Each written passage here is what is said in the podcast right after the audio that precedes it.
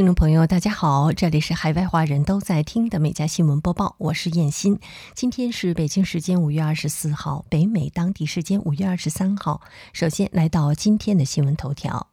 万物皆涨。疫情期间受够照顾孩子压力的家长发现，保姆费用也涨价了，而且合适的保姆并不好找。《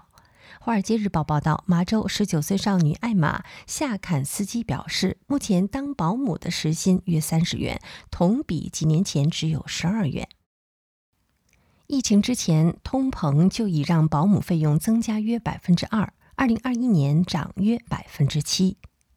今年飙升百分之十二。联邦数据显示，现在是青少年进入保姆职场的好时机。劳工部的数据显示，十六岁到十九岁的失业率为百分之十点二，这是一九五零年代以来最低。这表示，只要愿意进入职场的青少年都能找到工作。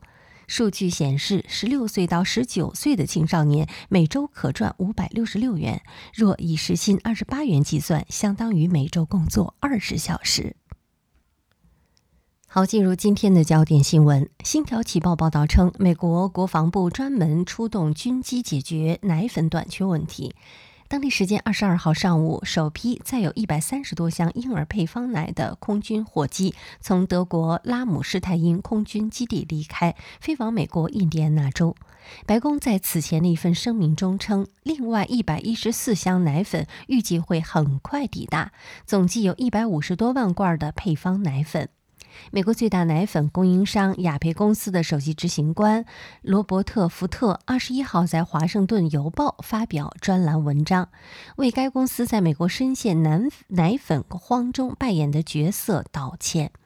就在福特发布这篇道歉文章的几个小时前，美国总统拜登在访问亚洲期间签署二零二二年获得婴儿配方奶粉法。该法案旨在确保有需要的美国家庭能够更容易购买到具有 WIC 福利的婴儿配方奶粉。WIC 是一项联邦援助计划，旨在为妇女、儿童和婴儿提供特殊福利和营养补充。彭博资讯报道。根据美国四月消费者物价指数，四月机票价格年涨百分之三十三，饭店费用也涨百分之二十三。但这似乎并未影响美国人出国旅游的兴致。这是因为与其他主要货币相比，美元已经逼近二十年来最高水准，有助于抵消通膨，并使美国人更负担得起出国旅行。根据美国海关及边境保护局国家旅游办公室的数据，随着欧洲重新开放边境，今年来前往欧洲旅行的美国人数暴增了百分之三百九十。旅游评论网站五月的调查也发现，百分之八十六的美国人计划今年出国旅行，百分之九十二的人打算在今年夏季的旅行中花费至少相同或更多的钱。而伦敦和巴黎是最热门的国际旅游目的地。联合航空预测，今夏旅行需求将会更加猛烈，第二季乘客营收将较二零一九年成长百分之二十五。联邦人口普查局近日公布报告，指出，在2020年的全国人口普查中，所有50个州的统计数字都有误差。普查局在核实普查准确率的后续采样调查中发现，14个州的统计误差明显，其中6个州的净少统计率显著，8个州的净多统计率显著，其余36个州和华盛顿特区则不明显。十年一次的人口普查是为了根据人口数量来重新分配国会席位和发放联邦资助。净少统计的六个州分别为阿肯色州百分之五点零四，佛罗里达州百分之三点四八，伊利诺州百分之一点九七，密西西比州百分之四点一一，田纳西州百分之四点七八和德州百分之一点九二。净多统计率的八个州是德瓦拉。德拉瓦州的百分之五点四五，夏威夷州的百分之六点七九，麻州的百分之二点二四，明尼苏达州的百分之三点八四，纽约州百分之三点四四，俄亥俄州百分之一点四九，罗德岛州百分之五点零五和犹他州百分之二点五九。普查局表示，后续调查受疫情的影响而延后，但结果不会改变每个州在国会和选举人团中的席位分配。美国第一夫人吉尔·拜登昨天在出访巴拿马期间表示，美国将增加援助给拉丁美洲来对抗艾滋病毒与艾滋。据介绍，吉尔是在参观巴拿马市以东一间 HIV 代源者安置机构时表示。国务院会宣布增资给美国总统艾滋紧急救援计划。第一夫人的发言人拉罗莎在声明中说：“美国将额外呼出八千零九十万美元给拉丁美洲，其中一千二百万美元会用在巴拿马。”美国总统艾滋紧急救援计划是由前总统小布什于2003年所设立的。截止到目前，美国已在全球对抗艾滋病毒与艾滋之役上投入了一千亿美元。吉尔鼓励他说：“改变人们的态度要从家庭、从教会做起。我对你抱持希望。”白宫新冠肺炎应对协调员阿西什·贾哈二十二号接受美国广播公司采访时表示，猴痘病毒传播方式和新冠病毒明显不同。该病毒未来一段时间在美国的传播可能还会扩大。据 ABC 报道，贾哈表示，如果未来几天美国出现更多猴痘病例，他不会感到惊讶。但猴痘病毒不像新冠病毒那样易于传播，我相信我们能够保持警惕。他表示，下一步会密切对该病毒进行观察，防止其进一步传播。美国疾控中心下属国家新发及人畜共患传染病中心专家珍妮弗·麦奎斯顿表示，历史上猴痘主要是在西非和中非地区流行。我们对当前形势有一定程度的担忧，因为这是一种非常不寻常的情况。你的失眠可能是由全球变暖导致的。卫报日前报道称，丹麦哥本哈根大学的一项最新研究显示，全球变暖令夜间温度不断升高，而这对于人们的睡眠质量产生了负面影响。在过去的几年中，世界各地的人们平均每年失去四十四小时睡眠。研究人员表示，人的身体在入睡前是需要降温的，而较高的温度会延长入睡的时间，从而减少睡眠。比如，在温度超过三十度的夜晚，人们的睡眠时间平均减少十四分钟。研究还显示，女性的睡眠时间更容易受到气温升高的影响。气温每升高一度，女性就会比男性多损失大约四分之一的睡眠时间。而相比于年轻人，老年人则因体温调节功能较差，睡眠质量也更容易受到气温升高的影响。此外，生活贫困地区的人们则因缺乏百叶窗、风扇和空调等降温设备，更易在全球变暖的情况下失去更多的睡眠。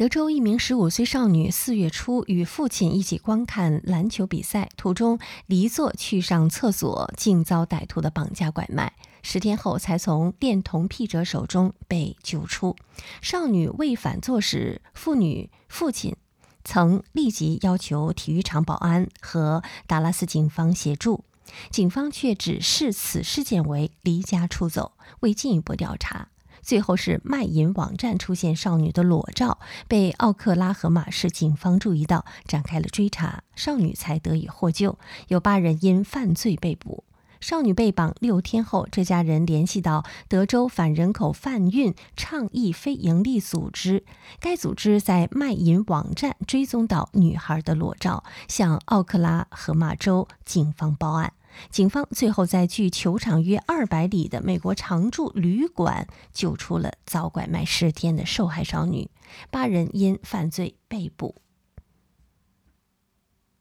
据加拿大广播公司报道，当地时间二十二号，加拿大东部安大略省和魁北克省在经历强风暴天气后，死亡人数升至八人，仍有约五十万人处于电力供应中断的状态。二十一号，加拿大东部部分地区遭遇了两个多小时的强风暴雨天气，安大略省和魁北克省多地损毁严重，风速高达每小时一百三十二公里的强风吹倒了树木、电线杆和电力塔。仅渥太华地区就有两百多根电线杆折断。加拿大电力公司二十二号开始全力抢修供电设施，另有多人因被重物砸中死亡。目前，安大略省已经有多地宣布进入紧急状态。此外，水电供应商表示，电线、电杆和树木混杂，现场十分混乱，清理工作繁重，电力供应恢复可能是需要数日。《纽约时报》二十二号报道称，一场席卷全美国的热浪正从美国南部和西部向东部蔓延，数十个州将会迎来史上最热春季。美国中西部近期气温比往年平均值高出一到六度左右，东部地区更甚。而全美国预计将会打破往年的一百三十个高温记录。超过1.2亿美国人正处于炎热之中。这场热浪引发了美国当局对户外工作者和无法获得室内制冷设备者健康的担忧。为此，美国国家气象局发布了一份特别声明，警告居民近期尽可能的待在室内，并及时的补充水分。科学家分析称，随着全球气温不断上升，世界性的热浪将越来越频繁和剧烈，其影响面也将会愈发的广泛。国税局日前宣布，领取退税如果遭到耽搁，从七月起将会给纳税人百分之五的保证利息。国税局上一次为退税延迟领取调高利息，是在今年四月生效，利息为百分之四。对于企业税退税迟领，国税局也将会加计百分之四的利息；退税款项发放不足，将加计百分之五利息；企业退税严重少领，则将以百分之七利息计算。根据法律的规定，国税局有四十五天时间是可以处理退税。国税局表示，约有百分之九十的退税都在三周之内便完成发放。共和党籍南卡罗来纳州联邦众议员莱斯在众院税出入小组委员会听证会上说，国税局有一千三百万笔的退税仍未处理，另外有两千六百万笔的退税还需要国税局采取进一步动作。就在同一时间，国税局电话服务接听几率几乎创下历史的新低。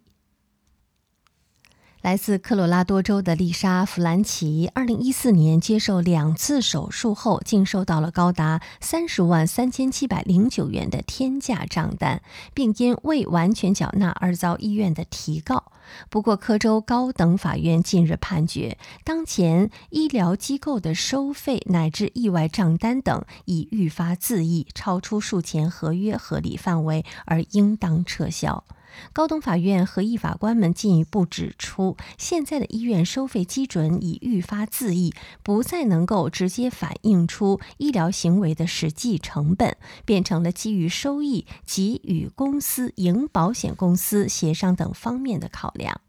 而制定的费用。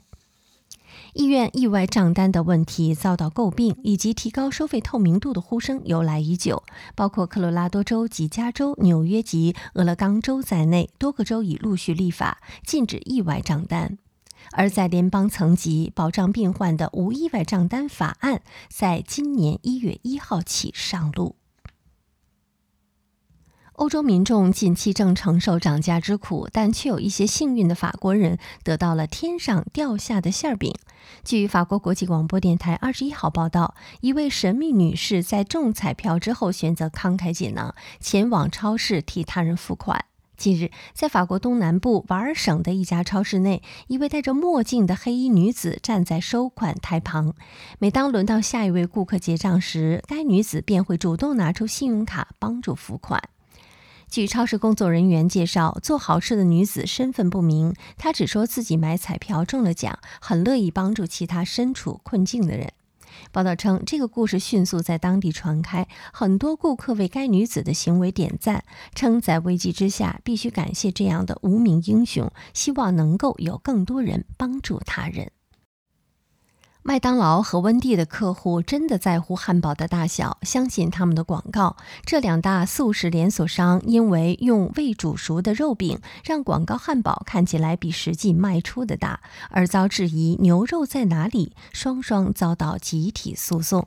原告在诉状中附上了二十几张起私宝的照片，说这两家公司的广告都拿未煮熟的肉饼充当样板，看起来比实际上卖给消费大众的大百分之十五到百分之二十。诉状说，通常肉品烤熟后会缩小百分之二十五。提诉的三家律师事务所三月也在佛州南区联邦法院告汉堡王，说汉堡王广告的产品比实际商品大，有广告不实之嫌。德州圣安东尼奥的葛多亚和艾瑞安妮·雷耶斯夫妇日前控告苹果电脑公司，声称他们十二岁的儿子因为使用苹果无线耳机 AirPods 时，安博的警报大响。导致他的听力永久受到损伤。这次意外导致男童余生都必须带着助听器，而且事后还出现了头晕、眩晕、恶心和耳鸣的症状。法律文档写道：AirPods 并未自动将警报音量降低、控制、限缩或提前预告，导致了警报发出的音量过大。此外，苹果公司也没有提供指示教人操作调整警报音量的大小，而过大的警报音却导致了用户听力受损。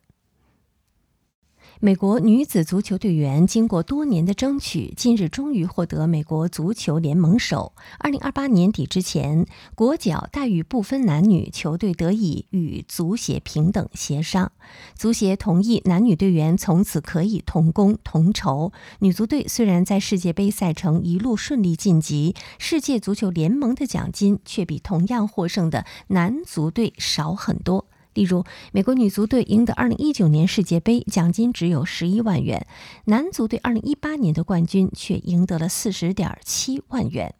男女两队工会同意把今年男子世界杯与明年女子世界杯赢得的奖金合在一起，接下来2026年和2027年比赛的奖金也合起来，再平均分配。每位球员根据自己的出场次数拿奖金。美国足球联盟说，用这种方法分配奖金的，全世界他是第一个。女足队工会预计，队员年薪将会今年从二零一八年的二十四点五万元增加百分之三十四到三十二点七万，二零二三年至二零二八年平均年薪四十五万。好，以上就是今天美家新闻播报的全部内容。感谢收听，我们明天再会。